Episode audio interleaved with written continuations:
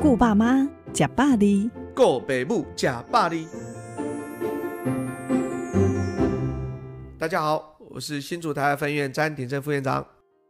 詹副院长，癌症已经连续三十七年成为国人十大死亡原因的第一名，也因为平均寿命的延长，癌症的盛行率也正直线上升当中。值得注意的是，超过百分之五十的癌症是发生在银发族群。为什么老年人会比年轻人容易得到癌症呢？其实呢，这是要看癌症的成因。一般来说，从一颗恶性的细胞，然后要变成大家能够发现的癌症。其实要经过十几年甚至数十年的发展，它才会变成癌症。好，所以你可以去想象，因为需要长期间的发展，所以当然年纪大的人就一定比年轻的人容易产生癌细胞。那第二个问题，呃，老人家容易发生癌症，也跟我们所谓的免疫系统，还有我们所谓的 DNA 有关。哈，因为呢，我们本来有一个机制。是在我们身体里面，如果发现了一些癌细胞，我们就会把它杀掉。那可是老人家这个呃免疫修补的这个机制呢，呃，所以年纪变大会比较差，所以老人家好发的这个情况就会比年轻人稍微多一些些。医师在为病患治疗癌症时，会因为对象是年轻人或老年人而有不同的治疗方式吗？您会建议治疗老人家的癌症需要积极治疗吗？呃，我们的想法是这样子的，我们不太希望用年纪来切，哈、我们比较在意的是说，这个老人是一个健康的老人，还是一个虚弱的老人，好、哦，那我常常举一个例子是这样子的，呃，如果是一个八十岁的老人家，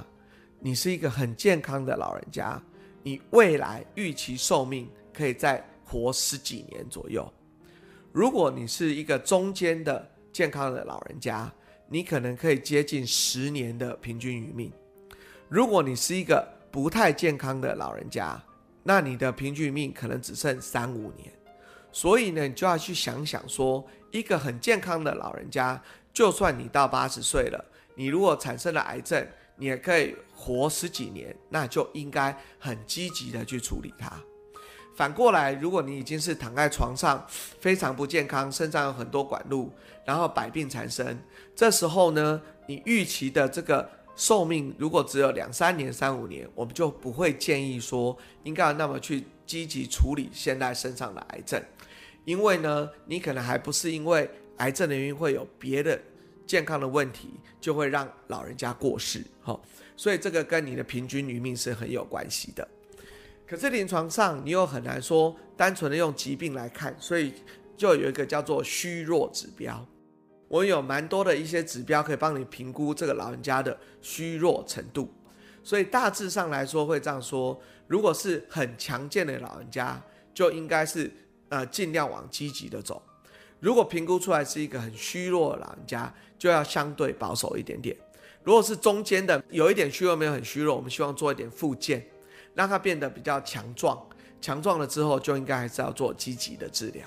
那在讨论癌症治疗计划的时候，您会建议跟老人家直接讨论，还是以家属为主要讨论的对象呢？